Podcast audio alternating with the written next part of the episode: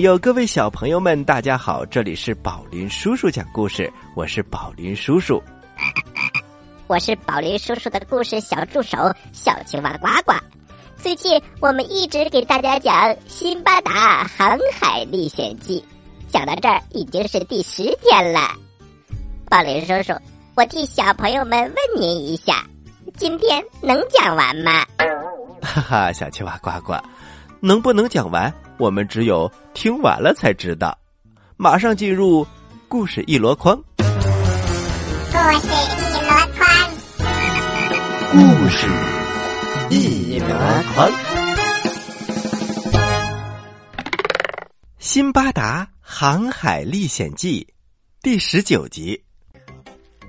小朋友们，我们继续听老航海家辛巴达先生。给大家讲他的航海经历啊！当荒岛上的人一个一个死去的时候，我感到非常的绝望。这里只剩下我一个人了。当时我又开始后悔了。我的前五次航行都遇到了那么多的惊险和磨难，而且一次比一次严重。我居然不长记性，还要背井离乡出来旅行。现在都要快死了，我才明白过来。我发誓以后再也不航海了。我家庭富裕，家财万贯，可以供我一辈子吃喝玩乐，根本不用出来历尽千辛万苦航海挣钱。我这是。自作自受。我现在真的只能等死了，没有办法了吗？我绞尽脑汁一直在想，终于想到了一个办法。这条河流一定会有源头和尽头，它的源头和尽头处一定会有人居住。我自己可以做一条独木舟。乘着它，顺着这条河流一直向上行驶。天哪！如果可以一直行驶到有人的地方，那我就会死里逃生。如果这条河不通，就算我被淹死了，也好在这个荒岛上等死强啊！我的大脑在飞速的旋转，我立刻行动起来，非常艰难的找到了一些沉香木。把它们整整齐齐的摆在了河边。我又从破船当中找出来几根绳索，把这些沉香木捆在了一起，又把几块整齐的船板铺在上面，把它们牢牢的绑紧之后，又找来了两块木板当做船桨。就这样，比河床窄一点的小船就做好了。途中，我从岸边捡了许多珠宝、玉石、钱财，还有龙涎香，装了满满的一船。我还把剩下的粮食也带上了。我在船上边坐着边划桨，然后还朗诵着诗歌：“去吧，闯出危险，勇往直前，远离家乡，不要同情。”世界何处都能栖身，不必忧虑重重。人生如梦，灾难总会结束。命运支配人，你唯一能依靠的就是自己。我把小船向河中推了过去，我坐在小船里，顺着水流漂流了好长一段时间，然后。小船进入了一个山洞，洞里面黑乎乎的，洞里有一个地方非常的狭窄，小船刚好夹在岩石和河道之间，不能移动了。那个时候我进退两难，感到非常的悲伤。我心里想啊，倘若小船就这样被夹着。不能动弹，那我就要被困死在这个山洞里了。迫不得已，我只能把脸紧紧的贴在小船上向前行驶。前面的路一会儿宽阔无比，一会儿又非常的狭窄。小船就这样在漆黑的山洞当中，随着海水向前行驶着。我已经筋疲力尽了，不知道什么时候我已经睡着了。等我睡醒的时候，眼前已经一片光明，照得我的眼睛都睁不开了。啊，船什么时候从那个狭窄的地方驶出来的呢？不知道是哪个好心人把我的小船系在了岸上呢？我往四周一看，这里站满了印度人和埃塞俄比亚人。他们看到我醒了过来，很友善的问候我，但是他们的语言我听不懂，我似乎还在睡梦当中。后来有一个人朝我走过来，他说的话是阿拉伯语，他问我：“朋友，你从哪里来呀？”你是做什么的？你来这里干什么？山的那一边是什么样子的呢？我们从来没有见过山那边的人。我反问他们：“这儿是哪儿啊？你们是谁？你们是做什么的？”朋友，我们在这儿做农活，我们都是庄稼人。我们看到这只小船里睡着人。就把它系在了岸边。你现在醒了，能告诉我们你是怎么到这儿来的吗？这实在是太不可思议了！哦天哪，我的朋友们，我现在非常的饿，你们能给我弄点吃的吗？我再把我的经历告诉你们。好，没问题。他们很快就把吃的给我送过来了。我顾不了太多，就大口大口的吃了起来。慢慢的，我恢复了一些体力，精神也好了很多。没想到，我顺着河流真的来到有人的地方了。一想到这儿，我就非常高兴，感慨万千。吃完了好吃的之后，我就一五一十的告诉了他们我这些天的遭遇。他们听到了之后，就对我说：“朋友，你跟我们去见我们的国王吧，你亲自跟他讲述你的经历。”于是我就被他们带到了皇宫，拜见了国王。见到国王之后，我对国王讲了一遍我的身世和经历。国王对我的故事感到非常的惊讶。他对我说了一些祝福的话，我把我的珠宝、玉石和龙涎香拿出了一部分，赠送给了国王。国王非常的高兴，他把我当做贵宾一样，并且国王还安排我住在了王宫里。从此以后，我与王公贵族一样，过着舒适、富裕的生活。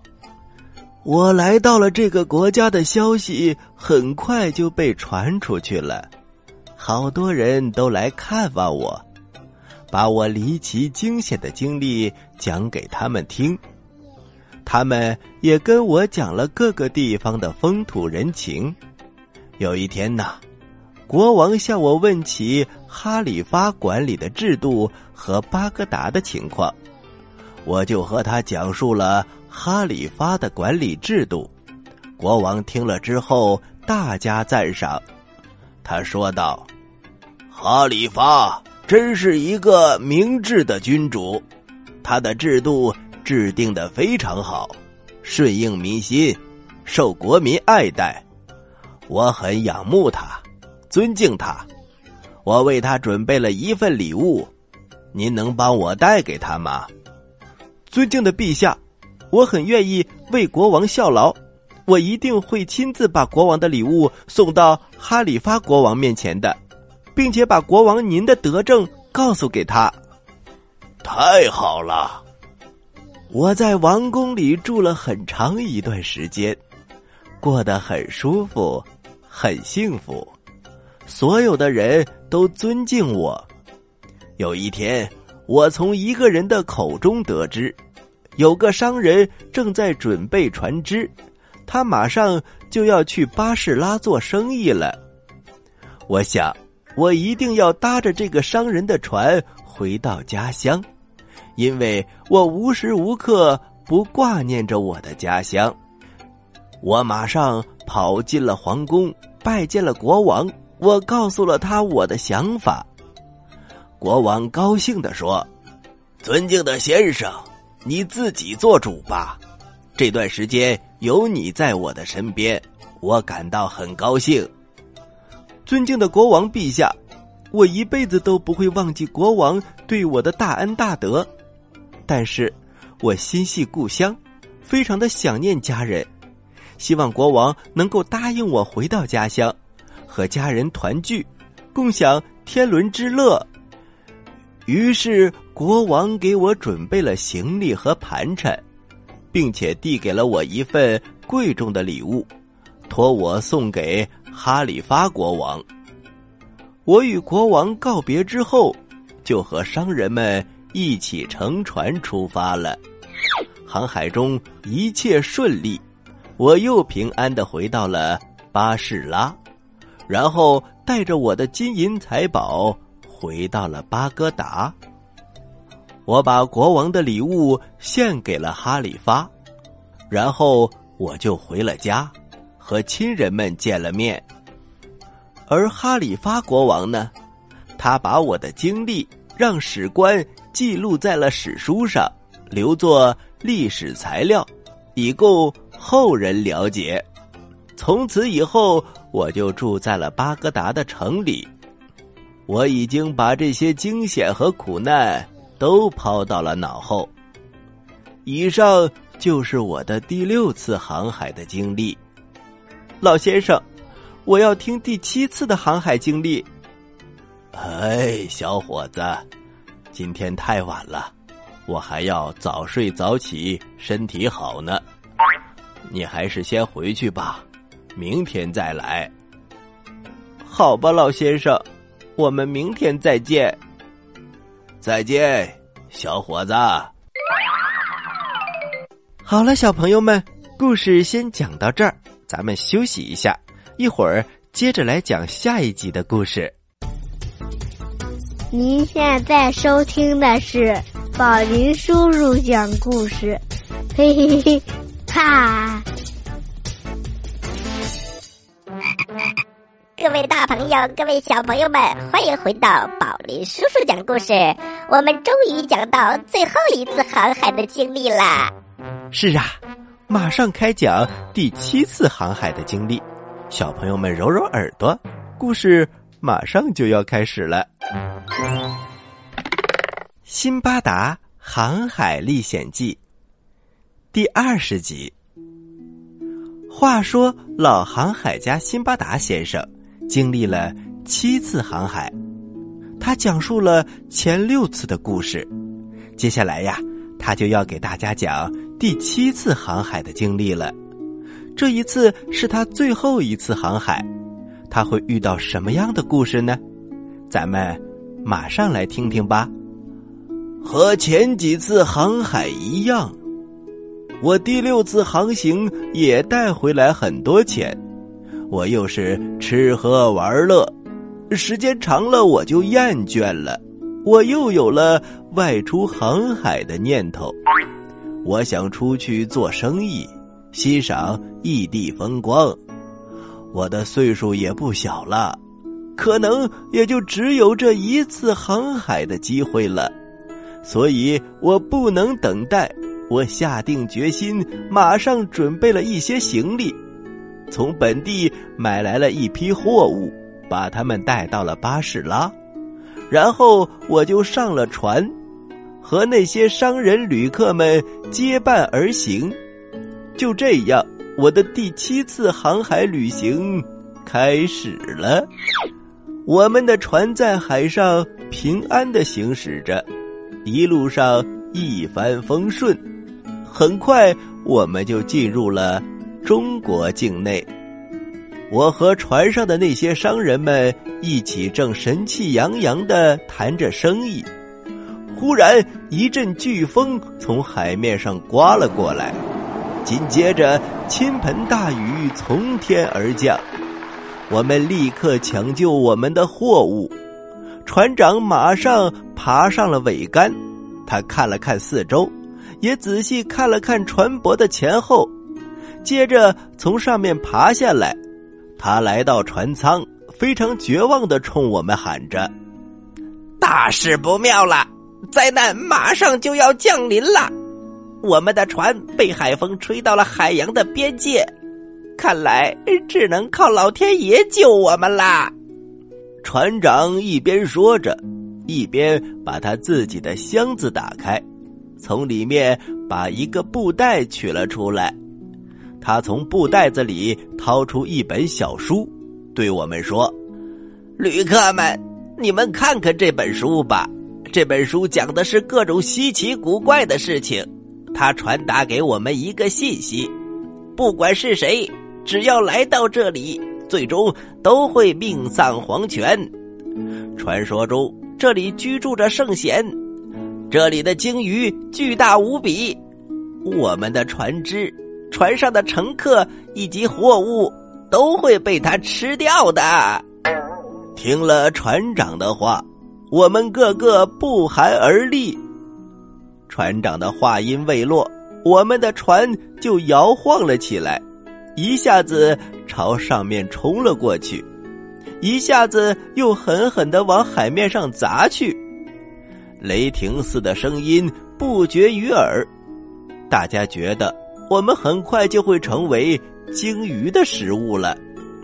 忽然，我们害怕的事情还是发生了，一条巨大无比的鲸鱼从海里露出了头，死亡离我们越来越近了。更令人心惊胆战的是，紧接着。又有两条更大更凶的鲸鱼从海中出现了，我们的船被这三条鲸鱼给包围了，它们向我们的船不停的扑来，我们已经危在旦夕，心中只有恐惧，都快被吓死了。飓风在呼啸着，海中的波浪在奔腾着。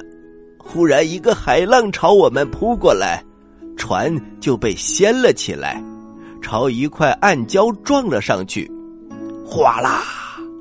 船立刻被撞得粉碎，所有的乘客和货物都掉到了海中间。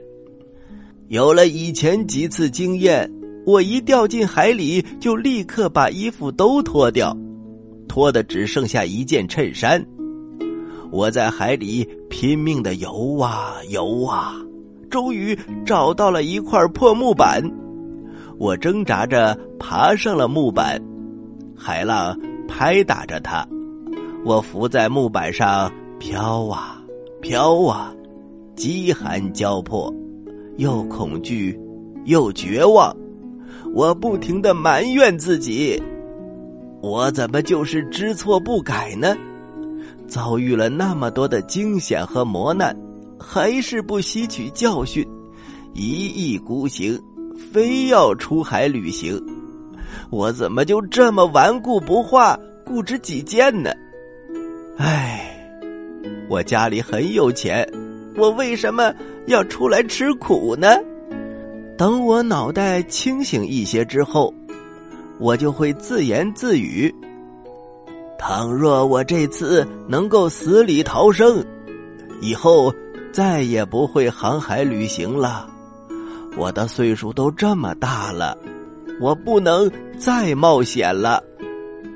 就这样，我一直在海上漂，不知道过了多长时间，我飘到了一个海岸边。我挣扎着往上爬，发现这是一个很大的岛。我又落到了荒岛上，我开始四处寻找离开的路。在我眼前不远处有一条水流湍急的大河，一看到这条大河，上一次遭难的经历就又出现在我的眼前。我心想，我应该像上次一样，自己做一只小船，或许我就会得救。如果这次我能逃生，以后肯定会洗心革面，再也不出海旅行了。万一这次我不能脱险，葬身于此。那我也不会抱怨，最起码我又旅行了一次。一想到这儿，我就把自己骂了一顿。我马上行动起来，找来了一些木头、细枝和干草，所有的木头都被我绑了起来。一会儿，一只小船就制作完成了。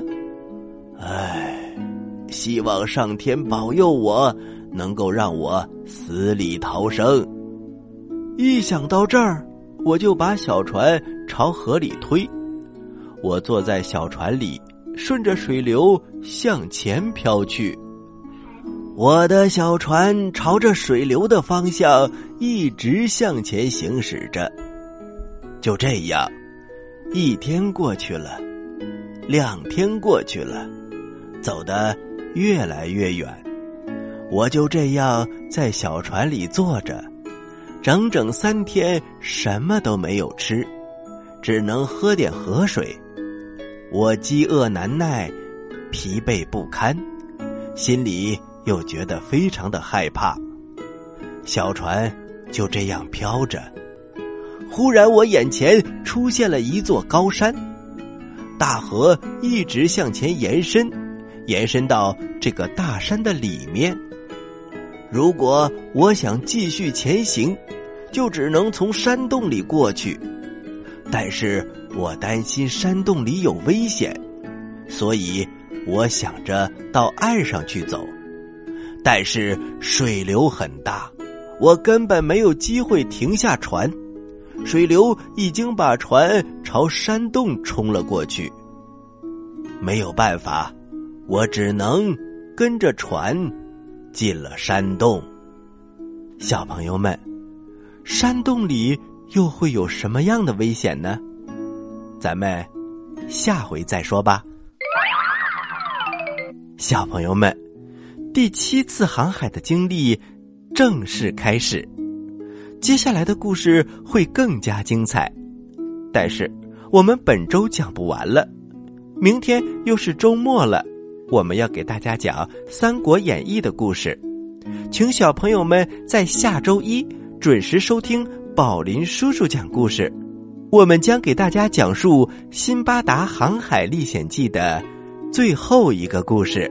好啦，接下来是呱呱提问题的时间，请小朋友们做好准备。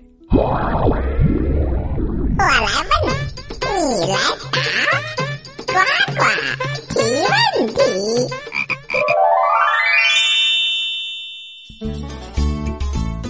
小朋友们，辛巴达第七次来到了一个地方，这个地方是哪里呢？你有几个答案可以选哦：一、泰国；二、印度；三、中国。欢迎大家继续关注本台接下来的栏目，咱们下期再见。下期再见。